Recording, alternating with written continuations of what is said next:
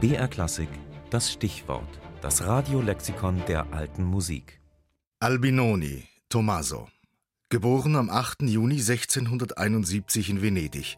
Gestorben am 17. Januar 1751 in Venedig. Geiger und Komponist.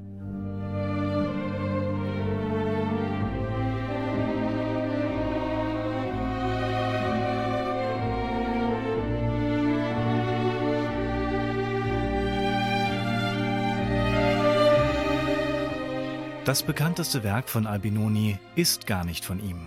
Das berühmte Adagio in G-Moll, ähnlich populär wie Bachs Ehe oder Händels Einzug der Königin von Saba.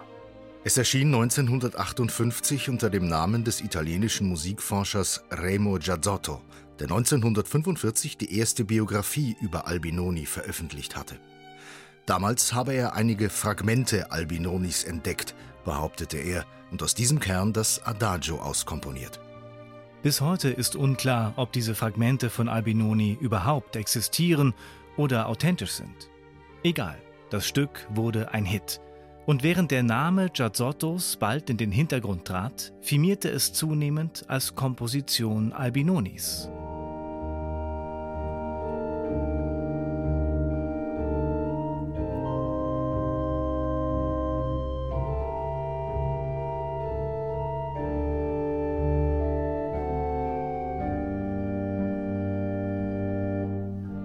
Auch wenn vermutlich aus diesem Adagio keine einzige Note von Albinoni stammt, es hat ihm doch zu einem unvergleichlichen posthumen Ruhm verholfen.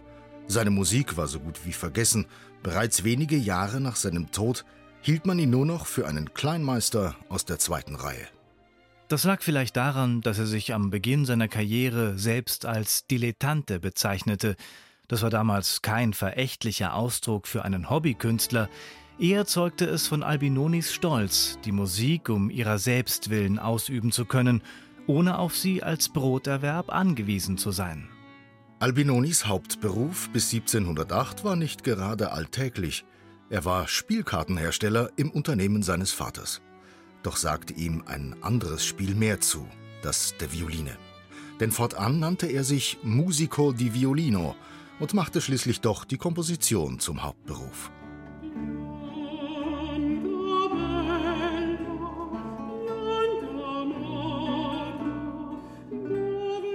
Über ein halbes Jahrhundert lang feierte Albinoni große Erfolge mit seinen Opern, nicht nur in seiner Heimat Venedig, sondern auch nördlich der Alpen.